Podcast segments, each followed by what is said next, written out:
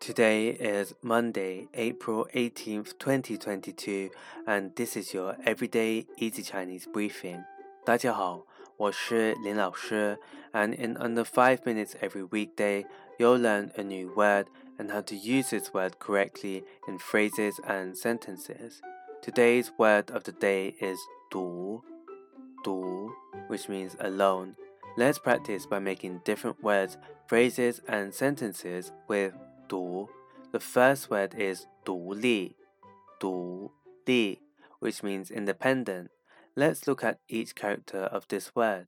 独 means alone and 立 means to stand. A way of using it in a sentence is 我是一个很独立的人。我是一个很独立的人。I am a very independent person. Another word we can create with 独 is 孤独,孤独. This means lonely.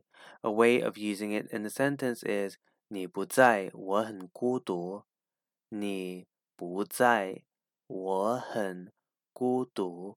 Without you, I am lonely.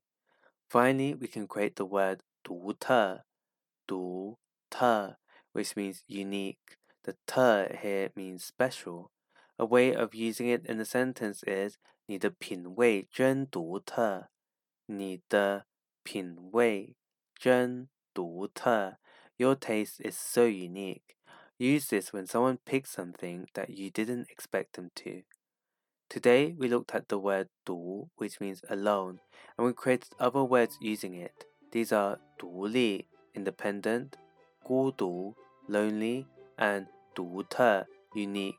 To see this podcast transcript, please head over to the forum section of our website www.everydayeasychinese.com where you can find even more free Chinese language resources.